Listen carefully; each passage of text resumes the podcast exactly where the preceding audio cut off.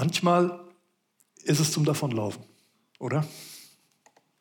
Janina, kannst du mir gerade noch mal den Presenter geben für die Präsentation? Habe ich vergessen.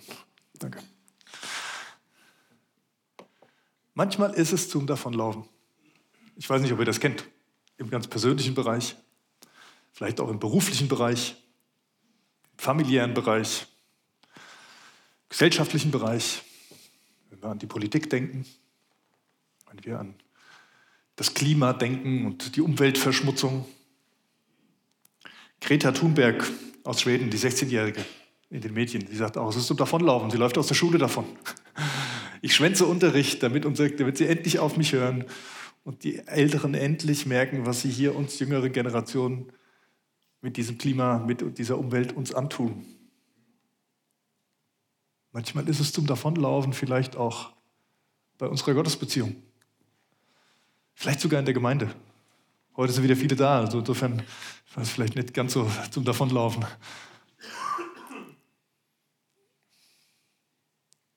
Ich fand diesen Clip sehr beeindruckend.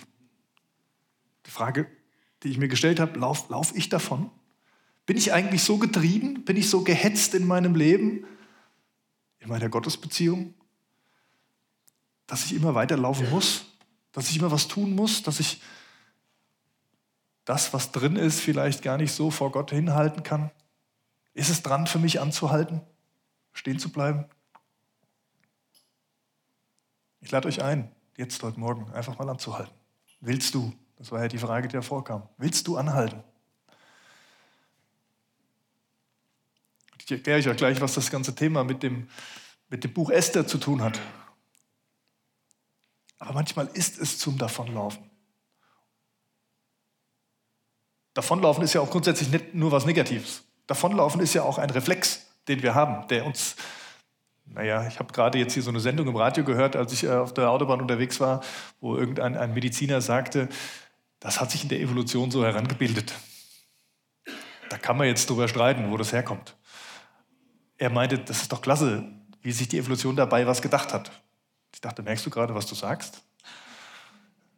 Ja, ich glaube, es ist klasse, dass Gott sich dabei was gedacht hat dass er etwas in uns angelegt hat, auch so Reflexe in uns angelegt hat, die manchmal ist davonlaufen gut. Wenn Gefahr droht und auf einmal die Hormone losgehen und dann ist es gut, dass die Beine auf einmal länger laufen und schneller laufen können als sonst, weil es hilfreich für uns ist.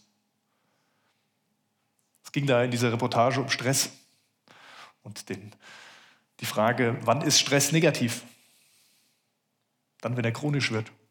Chronischer Stress ist negativ. Also wenn das nicht mehr aufhört, wenn der Stress keine Pausen mehr macht, wenn es immer so weitergeht und es immer das gleiche Thema ist und ich es nicht loswerde, dann wird es negativ.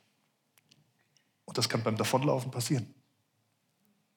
Ich möchte euch heute Morgen einladen, auch anhand der Geschichte von Esther, die wir jetzt gleich hören werden, zu überlegen, ob du stehen bleiben willst. Zu überlegen, ob du weiter laufen willst oder ob du sagst, ich treffe die Entscheidung, stehen zu bleiben den Dingen ins Auge zu sehen. Die Dinge vielleicht zu klären, bei was auch immer das ist. Bei Esther war es auch zum Davonlaufen. Haben letzte Woche den, den Einstieg gehabt in das, in das, Buch Esther und mit vielen geschichtlichen Hintergründen. Super spannend gewesen, ähm, zu gucken, in welcher Zeit lebt man da eigentlich, wie, wie war die Kultur. Und die Ausgangsposition ist Esther, eine Jüdin im großen babylonischen, im persischen Königreich, eine Jüdin, ähm, die wahnsinnig schön war wahrscheinlich und aus der Willkür des Königs heraus mal Königin wird. Also der hat so ein Casting gemacht und sie ist da gewählt worden und er hat sie zu seiner Hauptkönigin, seiner Hauptfrau ernannt. Sie war jetzt Königin. Ja, ist nicht zu verstehen wie Königin in England, also dass da jemand sitzt, der irgendwie dem König da viel zu sagen hätte, aber doch mit einem gewissen Einfluss auf den König. Seine Lieblingsfrau sozusagen. Aber sie hat niemand verraten, dass sie Jüdin ist. Das wusste also noch keiner. Und jetzt ist sie an diesem Königshof. Und es ging beim letzten Mal um diese, um diese Schachzüge Gottes, die wir erst im Nachhinein sehen.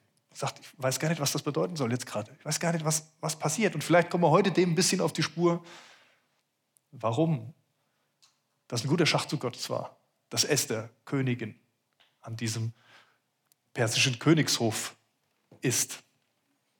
Denn der König Ahasveros, Xerxes, Er war jetzt ihr Mann sozusagen mit den vielen anderen Frauen und er kam irgendwann auf die Idee zu sagen, vielleicht, vielleicht wollte er es ein bisschen ruhiger haben, es wird nicht beschrieben, warum. Er setzte einen Mann, einen Hamann, den Agaiter, er setzte ihn zum obersten Minister, möchte man sagen, ein, also zum, zum Fürsten. Und alle anderen Fürsten im Land waren ihm untergeordnet. Wie gesagt, keine Ahnung, warum er diesen Hamann ausgesucht hat. Wird auch nicht viel vorher beschrieben, wer dieser Hamann genau war. In jedem Fall wird dieser Hamann eingesetzt. Und der König hatte erlassen, dass alle, die irgendwo am königlichen Hof in der Verwaltung tätig sind, dass die sich täglich vor diesem Hamann verbeugen müssen dass sie vor ihm niederknien müssen aus Ehrfurcht vor seiner Stellung. Das hatte der König angeordnet. Ihr habt letzte Woche auch schon von Mordecai gehört. Mordecai, ein Jude, der in diesem Königreich auch lebte, der auch ein Verwalter in irgendeiner Position am königlichen Hof war, also da auch ein- und ausging, also auch einer, der sich verbeugen musste vor Haman, der das aber nicht tat der wahrscheinlich einen Glauben hatte, der ihm sagte, nein, ich, ich beuge meine Knie nur vor dem allmächtigen Gott. Und das hat er durchgezogen. Da war er klar. Er, dieser Mordecai, war auch dafür zuständig eigentlich, dass Esther ein Stück weit äh, jetzt am, am Königshof war. Er hatte sie ermutigt, diese Schritte zu gehen. Er hatte sie großgezogen. Ihr Cousin wahrscheinlich, der sich ihr angenommen hatte, weil sie verwaist war. Und er stand immer auch noch ein bisschen in Kontakt mit ihr, wobei das schwierig war, weil zu, zu dem Harem des Königs konnte man nicht einfach mal so gehen und sagen, ich, mal, ich möchte mal mit dir reden. Esther war also relativ abgeschottet in diesem Königspalast. Kriegt nichts mit davon, dass Mordecai sich nicht vor dem Haman niederwirft. Haman selbst hat das auch nicht mitgekriegt. Es waren wahrscheinlich zu viele königliche Mitarbeiter, die da waren, dass er das nicht wahrnehmen konnte. Aber es fällt auf, dass Mordecai das nicht tut. Und jetzt kommen die anderen, die sich da jeden Tag auf die Knie fallen lassen vor Haman und fragen, Mordecai, was ist denn los? Warum machst du das nicht? Du weißt doch, wenn du das nicht tust, kann dich das den Kopf kosten. Das ist ein Gerichtsurteil, der König hat das befohlen und es steht die Todesstrafe drauf, wenn du das nicht machst. Also was, was tust du hier eigentlich? Und Mordecai sagt, ja, ich mache das nicht. Ich bin Jude und ich beuge meine Knie nicht. Und nachdem die anderen Mitarbeiter das ein paar Mal versucht haben, persönlich mit ihm zu, zu klären und gesagt, irgendwas müssen wir ja tun, wir sind ja Mitwisser, wahrscheinlich hatten sie auch Angst, Schiss davor zu sagen, wenn wir das wussten, das kommt raus, dann werden wir mitschuldig und dann sind wir auch noch gleich hier Beihilfe, ist unser Kopf auch weg. Und sie gehen zu Hammern. Sie gehen zu diesem Oberfürst und petzen. Der Mordecai, der macht's nicht. Der beugt sich nicht vor dir nieder. Der kniet nicht jeden Morgen Vielleicht war er gar nicht selber anwesend, vielleicht war es nur ein Denkmal oder eine Denkminute, keine Ahnung, wie das abgelaufen ist. Aber der macht es auf jeden Fall nicht. Und Haman nimmt das wahr, kriegt mit, dass Mordecai Jude ist. Und dann steht im Bibeltext eine ganz spannende Stelle, dann steht da, und er wird ärgerlich.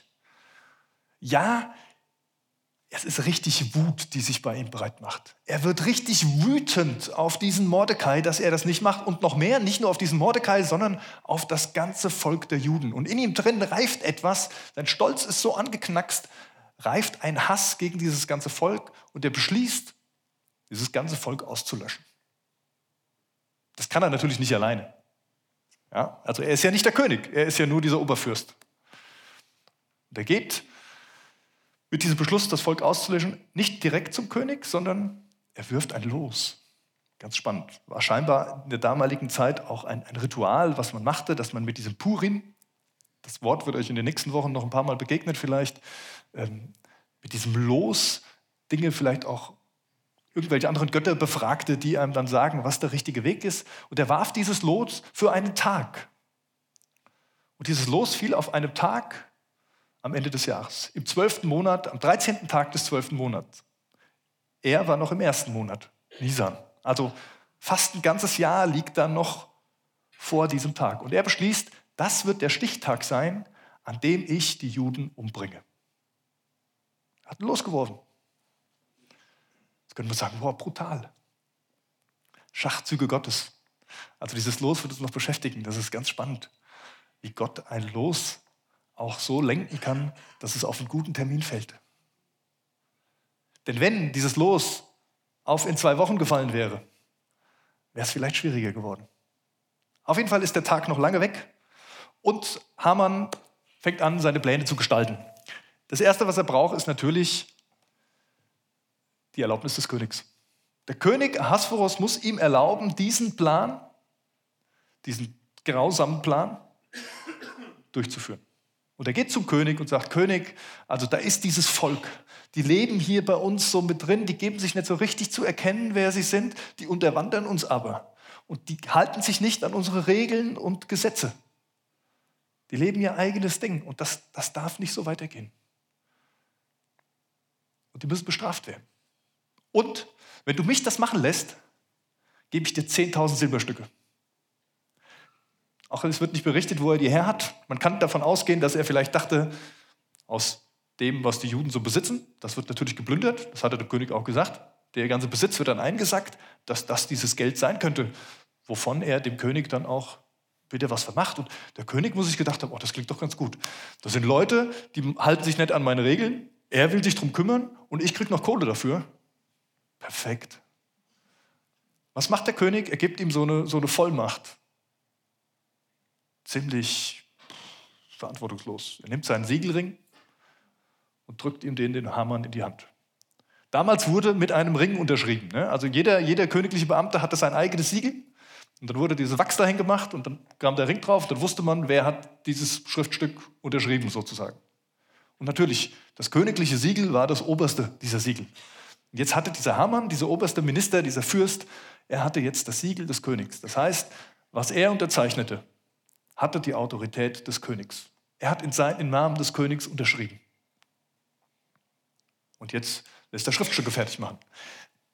Setzt Briefe auf, die durchs ganze persische Reich geschickt werden sollen, an alle, an alle Statthalter sozusagen, die für einen Bereich zuständig sind, wo drauf steht, am 13. Tag des zwölften Monats, also in, was weiß ich, elf Monaten oder sowas, an diesem Tag sollen alle jüdischen Menschen getötet werden. Und all ihr Hab und Gut soll geplündert werden. Und so weiter und so fort. Das könnt ihr euch selber ausmalen, was da alles mit dran hängt. Und es wird verteilt ins ganze Land. Der Erlass geht raus. Es ist Gesetz, es ist geschrieben, unterschrieben mit dem königlichen Siegel. Und jetzt heißt es im biblischen Text, im ganzen Volk der Juden brach Trauer aus. Natürlich, die haben geklagt. Die haben gemerkt, das ist unser Todesurteil. Wir kommen hier nicht raus. Das steht fest. Und damals trauerte man ein bisschen anders. Man zog sich die normalen Kleider aus und hüllte sich in Sack und Asche und klagte. Lautstark. Das konnte man hören, wenn da so ein Klagen in der Luft war. Das passierte im ganzen Königreich und auch in Susa, also in der Hauptstadt, in der Stadt, wo der König wohnte, in der Stadt, wo Esther bei dem König war und auch in der Stadt, wo Mordecai am königlichen Palast arbeitet. Und Mordecai tut das Gleiche. Dieser königliche Beamte, er zieht seine normalen Klamotten aus und hüllt sich in Sack und Asche und klagt. Und er geht mitten in die Stadt hinein, in die Stadt Susa und er klagt. Und er geht bis zum königlichen Tor. Normalerweise durfte er rein als Beamter. In Sack und Asche durfte man nicht rein. Also es war wohl nicht so unüblich, dass man so auch klagte, denn es war geregelt, dass wenn jemand Sack und Asche trägt und klagt, darf er nicht in, den König, in das königliche ja, Schloss, in den Palast oder da, wo die ganze Verwaltung war, eben nicht eintreten. Aber alle haben es mitbekommen. Alle haben natürlich mitbekommen, was der Mordecai da draußen macht. Auch der Diener von Esther. Ja, der Harem hatte viele Diener, die sich um die kümmerten. Und dieser eine Diener bekommt das mit und er sagt Esther, hey, da stimmt was mit dem Mordecai nicht. Und er fragt nach bei dem Mordecai und Mordecai erzählt ihr alles. Erzählt ihr alles von diesem Plan des Hamann, dass er das ganze Volk der Juden auslöschen will, dass es sie alle den Kopf kosten wird, dass er sie plündern will und dass er jetzt deswegen klagt und trauert. Und er lässt Esther eine Nachricht zukommen. Eine Nachricht,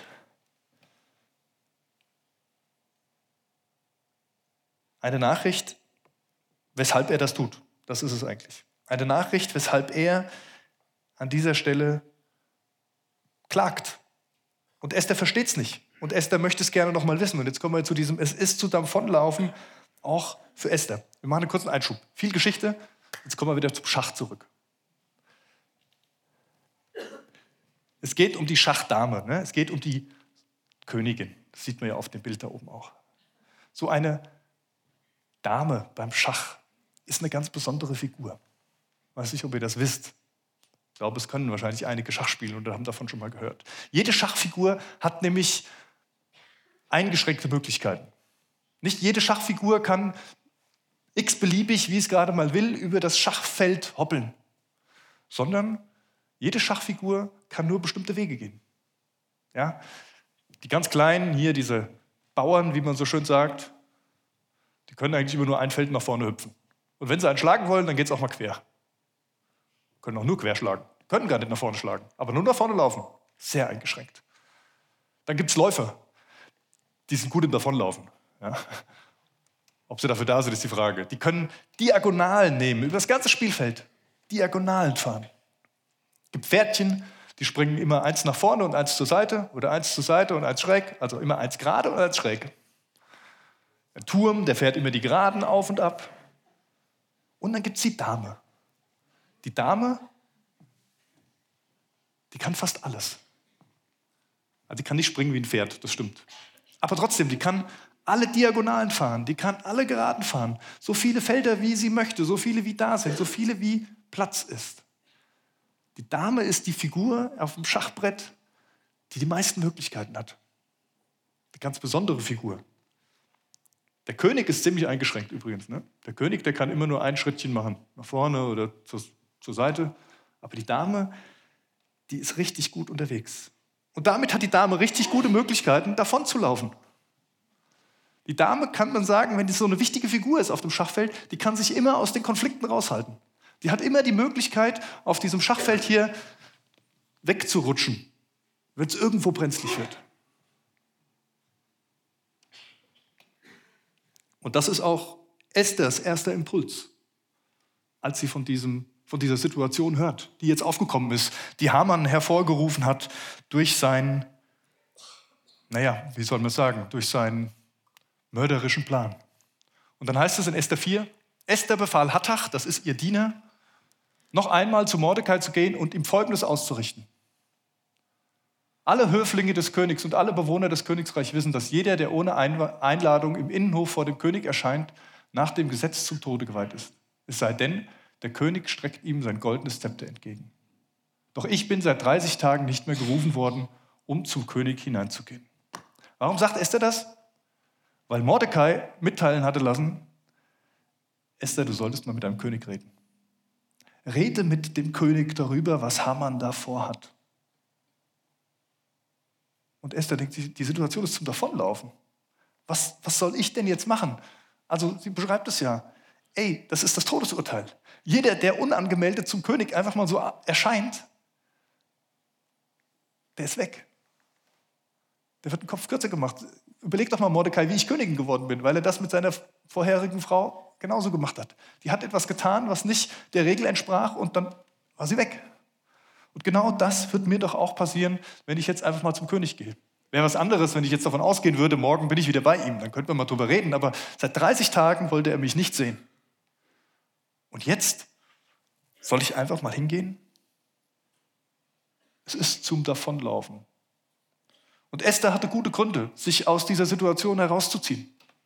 Was bringt's denn? Was bringt's denn, wenn ich jetzt hier auch noch draufgehe? Und ich kann diese Gedanken wirklich gut verstehen.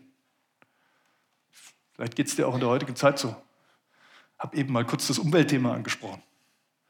Was bringt es denn, wenn ich jetzt anfange? Es sind so viele. Und ja, manche Schlüsse, die man so zieht, die sind für mich auch fraglich. Und ich kann das ganze große Thema nicht überblicken von meiner Warte aus. Oder gibt es noch viel mehr Themen? Ist noch gar nicht so lange her.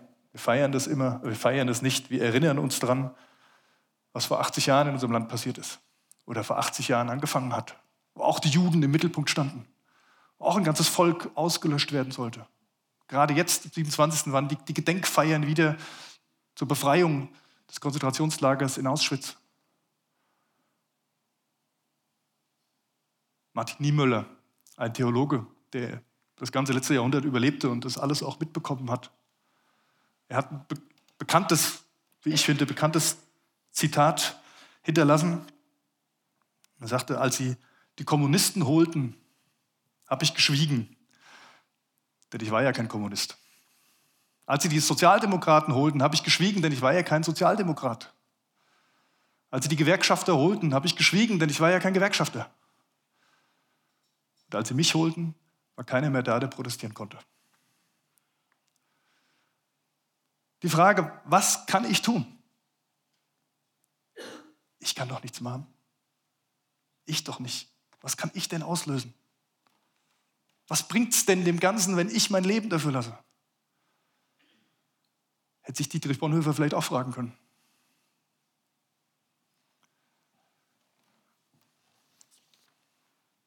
Esthers Reaktion ist für mich nachvollziehbar.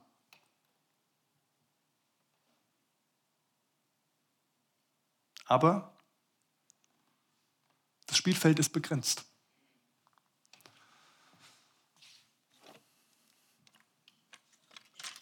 Wie viele Felder gibt es am Schachbrett? 64. Tut für unsere Geschichte nichts zur Sache. Aber es ist begrenzt. Ein Schachbrett ist nicht unbegrenzt groß. Die Dame kann vielleicht fliehen auf diesem Brett von der einen Ecke zur anderen, aber sie kann sich nicht einfach aus dem Spiel stehlen und sagen, ich bin nicht mehr da, ich habe keine Lust mehr, ich bin raus. Sondern sie bleibt immer irgendwo auf diesem Spielfeld. Und das ist auch letztendlich die Antwort, die Mordecai ihr zukommen lässt. Mordecai ließ Esther folgende Antwort überbringen. Glaub nicht, dass du als einzige von allen Juden mit dem Leben davon kommst, weil du im königlichen Palast wohnst. Wenn du in dieser Lage wirklich schweigst, wird den Juden von anderer Seite Befreiung und Rettung zuteil werden.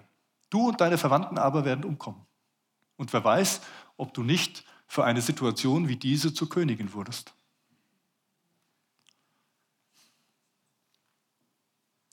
Mordecai sagt, meiner Erfahrung nach, davonlaufen bringt nichts. Davonlaufen bringt nichts. Damit rettest du dich nicht. Und es ist krass, welches Vertrauen Mordecai hat. Er sagte, dann, dann wird die Rettung von irgendwo anders kommen. Aber du wirst für dein, deine Zurückhaltung ein Stück weit sogar bestraft werden. Das sind harte Aussagen. Ja? Also finde ich, ähm, Mordecai ist jetzt nicht Jesus, der hier eine Aussage trifft. Und trotzdem steckt ein tiefer Glaube dahinter. Und wenn ich dann in die Bibel reingucke, und ich lese euch mal ein paar Verse vor aus Psalm 139, da wird es relativ deutlich. Da schreibt David, der Psalmschreiber, wohin sollte ich fliehen vor deinem Geist? Und wo könnte ich deiner Gegenwart entrinnen? Flöge ich hinauf in den Himmel, so bist du da. Stiege ich hinab ins Totenreich, so bist du auch da. Nehme ich Flügel der Morgenröte oder wohnte am äußersten Meer, würde auch dort mich, würde deine Hand mich auch dort führen und dein starker Arm mich halten. Bäte ich die Finsternis, mich zu verbergen und das Licht um mich her, Nacht zu werden, könnte ich mich dennoch nicht vor dir verstecken, denn die Nacht leuchtet so hell wie der Tag und die Finsternis wie das Licht. Du kannst vor Gott nicht davonlaufen. Du kannst auch von seinem Plan nicht davonlaufen. Du bist Teil dieser Welt und er hält diese Welt in seiner Hand und ganz besonders seine Gemeinde. Und auch wenn viele Leute in dem Raum sitzen, du kannst dich nicht in dieser Menge verstecken. Vielleicht auch mit diesem Gedanken, oh, es sind doch so viele da, die können das doch auch.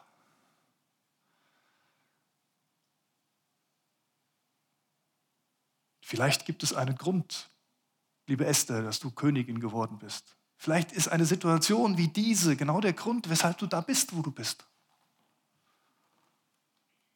Und ich möchte die Frage auch an dich stellen. Vielleicht gibt es einen Grund, weshalb du da bist, wo du bist. Heute hier, morgen an deiner Arbeit, in der Schule, in deinen Beziehungen, in deiner Familie. In diesen Umständen, die zu davonlaufend sind. Und die gibt's. Vielleicht bist genau du da, um einen Unterschied zu machen. Vielleicht weißt du jetzt noch nicht genau, wie das aussehen soll. Vielleicht denkst du auch, was soll ich denn hier machen? Die anderen sind so stark und so groß. Das, was da vor mir liegt, da bin ich so schmächtig und klein dagegen, da kann ich doch nichts auslösen. Ich sage dir ganz ehrlich, trau Gott was zu. Trau Gott zu, dass es einen Grund gibt, weshalb du da bist. Ich habe vor zwei Wochen hier im Gottesdienst gesagt, du machst einen Unterschied, wenn du deinen Platz einnimmst an der Tafel Gottes. Und ich finde das klasse, dass das Buch Esther jetzt genau da, danach anknüpft, weil in diesem Buch geht es genau darum, seinen Platz einzunehmen. Mordecai tut es. Mordecai, der auch gewisse, ja, eine besondere Stellung auch hatte, der nimmt seinen Platz voll ein. Der wusste, welche Rolle er spielt. Ein Stück weit kann man sagen, Mensch, der hat das mit seinem komischen sich da nicht hinknien ja erst ausgelöst. Der hat das ja erst ausgelöst, diese ganze Thematik, nur weil er nicht bereit war, sich da mal vor diesem Typen niederzuknien. Hätte er ja auch mal machen können. Aber der Mordecai, der wusste, was er wollte und der wusste, wo er steht und der hatte seine Prinzipien. Es wird nicht näher beschrieben, warum, aber ihm war klar, Gott steht für mich höher als Menschen. Und sollten diese Menschen noch so mächtig und noch so gefährlich sein. Und jetzt ist Esther an der Reihe. Und was jetzt kommt, habe ich überschrieben mit, es braucht eine Entscheidung. Es braucht eine Entscheidung. Und das ist übrigens immer so.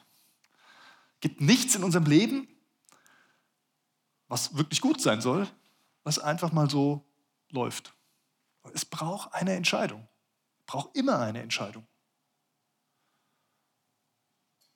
Die Bibel ist auch voll davon. Wenn ich mal in die Bibel reingucke, die Menschen, die Gott herausgerufen hat, ein Stück weit auch was Besonderes zu tun. Das ist nie einfach so über die drüber gefallen. Meistens hatten sie eine Geschichte, die teilweise zum Davonlaufen war. Und dann gab es eine Begegnung mit Gott, die sie immer zu einer Entscheidung geführt hat. Folgst du mir? Vertraust du mir? Abraham, verlass dein Land. Opfere deinen Sohn. Vertraust du mir? Mose, der Mörder geworden war, der irgendwo 40 Jahre schon weggelebt hatte und, und äh, dann dieser brennende Dornbusch. Und Gott sagt, hier stehe ich. Du komm mit mir und geh zum Pharao und sprich mit ihm. Biete ihm die Stirn. David, da ist ein Goliath. Stelle ich dem entgegen mit deinen Prinzipien. Daniel, wir hatten es vor ein paar Wochen erst von ihm. Daniel, der auch am Königshof in Babylon damals noch war, der sich auch nicht beugte vor den Götzen. Jesus? Jesus musste eine Entscheidung treffen. Man denkt immer so, ja, Jesus war ja Gottes Sohn, der lief da, aber ganz ehrlich, Jesus musste als 100% Mensch eine Entscheidung treffen, dem Vater gehorsam zu sein und den Weg ans Kreuz zu gehen. Und wenn wir die Berichte lesen aus dem Garten Gethsemane, wie er Blut geschwitzt hat, dann war das nicht immer die einfachste Entscheidung. Es war klar für ihn, wie er sie trifft, aber es war eine schwere Entscheidung. Petrus, der ist sogar auf dem Wasser gelaufen, kurz, weil er sich dazu entschieden hat. Paulus. Und wenn man die Kirchengeschichte durchgeht, ist es immer so. Da, wo irgendwas Markantes passiert ist in der Kirchengeschichte, waren Menschen, Männer und Frauen, die bereit waren, ihren Platz einzunehmen und die Entscheidung dafür zu treffen. Darauf ließ Esther Mordecai antworten, geh, sammle alle Juden, die sich in Susa befinden und fastet für mich. Drei Tage und Nächte sollt ihr nichts essen und trinken. Meine Dienerinnen und ich werden dasselbe tun. Nach dieser Vorbereitung werde ich dann, obwohl es gegen das Gesetz verstößt, zum König gehen. Wenn ich umkomme, dann komme ich um. Da ging Mordecai fort und handelte genau so, wie Esther es ihm aufgetragen hatte. Die Dame im Schachspiel ist die beste Figur. Die hat die meisten Möglichkeiten. Aber nur dann, wenn man sie auch einsetzt. Also nur dann, wenn sie auch im, am Spiel teilhat, wenn sie ihre, ihre Fähigkeiten nutzt, um sich aus allem rauszuziehen, dann hilft sie dem Spiel nicht. Sondern dann, wenn sie alles einsetzt. Und ich weiß nicht, wenn ihr Schach spielt, ihr wisst, manchmal muss man auch sogar die Dame opfern. Für das Spiel. Klasse beim Schach ist, man kann sie mit einem Baueropfer, also mit einem Bauer, der bis vorne hindurchläuft, auch wieder zurückholen. Ne? Das ist, äh, ist spannend, aber es führt jetzt zu weit.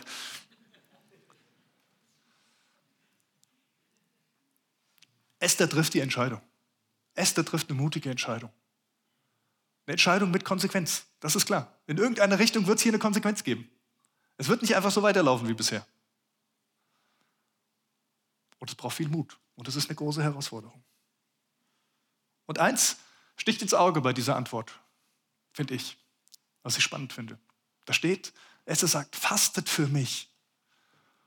Und ich will das Gleiche tun. Fasten, es ist Teil der Entscheidung von Esther. Es ist Teil ihrer Entscheidung und es ist ein Ausdruck. Fasten ist ein Ausdruck davon zu sagen, ich meine es ernst. Ich meine es ernst mit meiner Entscheidung. Ich meine es ernst mit meinem Willen Gott gegenüber. Und deswegen lasse ich es mir was kosten. Fasten ist ein ganz großes Gebiet. Es gibt ganz viele Formen, wie man fasten kann. Ganz viele unterschiedliche Sachen, ob man jetzt drei Tage gar nichts isst und trinkt oder ob das was anders macht. Beim Fasten geht es auch ganz stark um eine Haltung. Meine Haltung Gott gegenüber. Sagen, ich zeige Gott, dass ich es ernst meine. Und das ist ein gutes Stichwort. Und ich darf den, den Tom jetzt mal da vorne bringen. Nimm dein Mikro mit, genau. Denn wir haben uns die Woche unterhalten. Wir haben uns die Woche unterhalten und ähm, Tom hat mir einen Eindruck erzählt, wo es auch ums Fasten geht. Ich dachte, das ist super, das passt sehr gut. Und deswegen darfst du uns den jetzt mal weitergeben. Ja, hallo, ich bin Thomas Bilk. Ich bin Mitglied in der Gemeindeleitung, vielleicht ganz kurz zum Intro. Und ähm, ja, das ist mir jetzt in letzter Zeit ein paar Mal passiert, dass, ich, dass mir so ein Gedanke durch den Kopf geht, der nicht von mir kommt, weil mir sowas nicht einfällt. Ähm, ja, so ein Eindruck irgendwie. Und neulich hatte ich tatsächlich einen erstaunlich konkreten Eindruck und der lautete, Tom, ihr solltet in der Gemeinde mal für die Ehen fasten. Okay. Ich, ich weiß es nicht genau, was das heißt und wie das genau jetzt laufen wird, was das, was das heißt und wo das Problem ist. Also ich glaube, dass unsere Ehen herausgefordert sind in der heutigen Zeit. Ob das jetzt die gerade angefangenen Ehen sind, wo man sich aneinander gewöhnen muss, die Ehen mit kleinen Kindern, naja, ohne Schlaf und so, die Ehen mit großen Kindern, wo man sich fragt, wie wird es werden? Ich fand das beeindruckend, dass ähm, Helga Reuter gesagt hat, boah, was man sich heute um seine Kinder Sorgen machen muss, wenn man dann irgendwann die Kinder nicht mehr hat oder wenn man vielleicht gar keine Kinder hat. Es gibt so viele Herausforderungen und so viele Dinge, die auf, auf diese kleine Zelle, diese kleinste Zelle in der Gemeinde immer wieder ein, eindringen. Und ähm, ich habe mich mit meiner Frau auch unterhalten, wie ich diese Ansage hier mache. Und ich habe vor, in der Fastenzeit, die jetzt bald kommt, wir haben noch ein bisschen Zeit, uns da auch mit auseinanderzusetzen, wie genau das gehen wird. Das ist, glaube ich, erst Anfang oder Mitte März. Ich möchte fasten für die Ehen in der Gemeinde. Ähm, und ich lade euch herzlich ein, mitzumachen. Ich bin nach dem Gottesdienst noch da, ähm, entweder im, vielleicht komme ich auch in den Zwischenraum oder so, genau das ist da hinten. Und wenn du sagst, ja Tom, ich will dabei sein, ich mache mit, sprich mich kurz an. Wenn du schon Ahnung hast, wie es geht, sag mir, wie es geht. Ähm, ansonsten finden wir es irgendwie raus. Und ich glaube, dass es was ist, was einen ganz großen Segen hat, was ganz viel machen wird. Ähm, mit uns schon. Ganz genau. Das ist das, was mir passiert ist und passieren wird. Danke dir. Nimm bitte.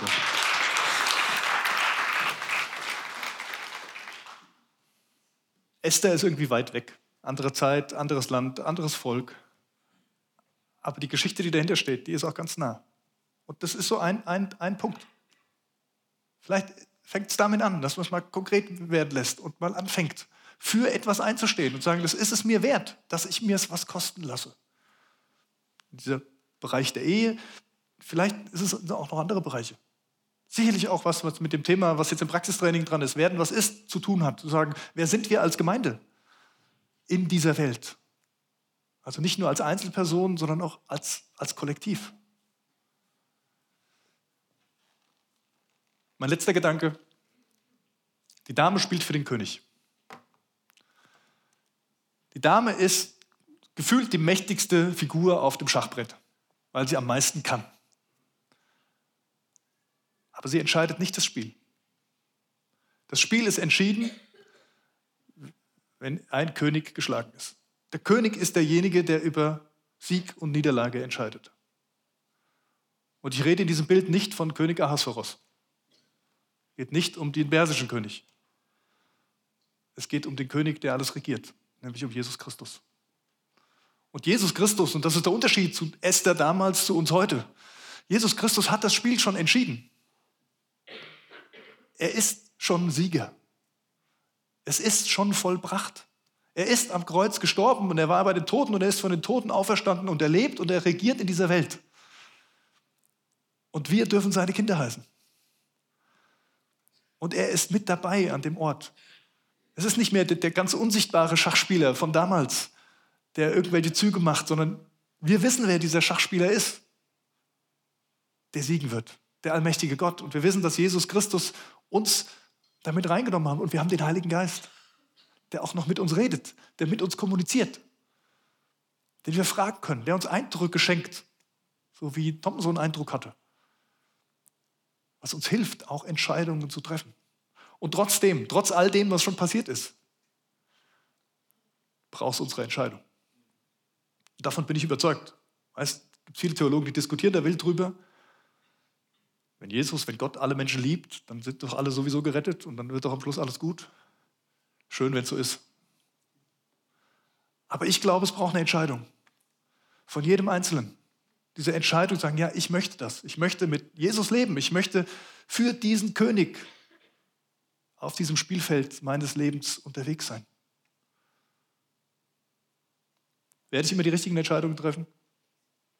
Ich wahrscheinlich nicht. Aber an dieser Stelle möchte ich nicht die falsche treffen. Sagen, auch wenn, wenn Schritte, die ich gehe, vielleicht nicht, nicht immer gut sind oder auch mal daneben gehen. Diese Entscheidung, dass ich für meinen König Jesus Christus in diesem Leben unterwegs bin, die will ich stehen haben. Hamann wollte Ehrfurcht von den Menschen haben, für seinen Stolz. Ja, und es geht um Ehrfurcht. Und es geht um die Frage, fürchte ich Gott oder fürchte ich die Menschen? Nicht im Sinne von Angst. Bei den Menschen ist es eher Angst, ja. Bei den Menschen ist es angstmotiviert. Vor Gott brauchen wir keine Angst haben. Das berichtet uns die Bibel. Auch wenn es vielleicht mal, ja, schon auch mal herausfordernd sein kann, ihm zu begegnen. Aber er ist da und er sagt uns zu, dass er uns nicht alleine lässt. Und ich möchte schließen mit ein paar Fragen an dich. Willst du davonlaufen? Überleg dir kurz, gibt es einen Ort, eine Situation, die gerade zum Davonlaufen ist. Und dann frag dich, wo stehst du in dieser Situation? Warum bist du da? Gibt es vielleicht einen Grund, dass du in dieser Situation stehst?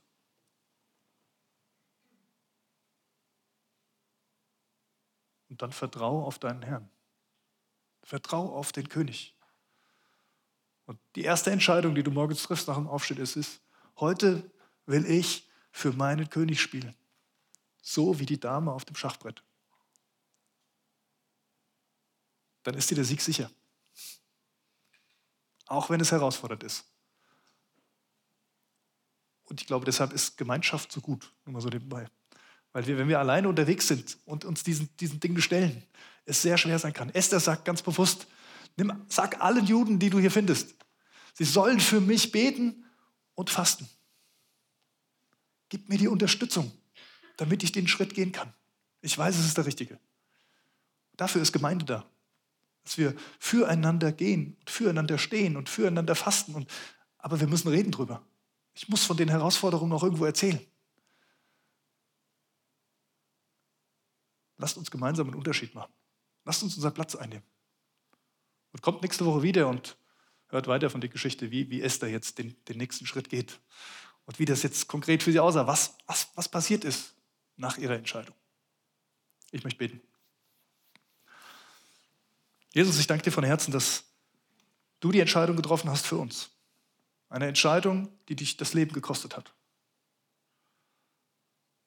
Und auch wenn Entscheidungen in der Gefahr stehen, dass sie uns das Leben kosten, wenn sie für dich sind, Herr,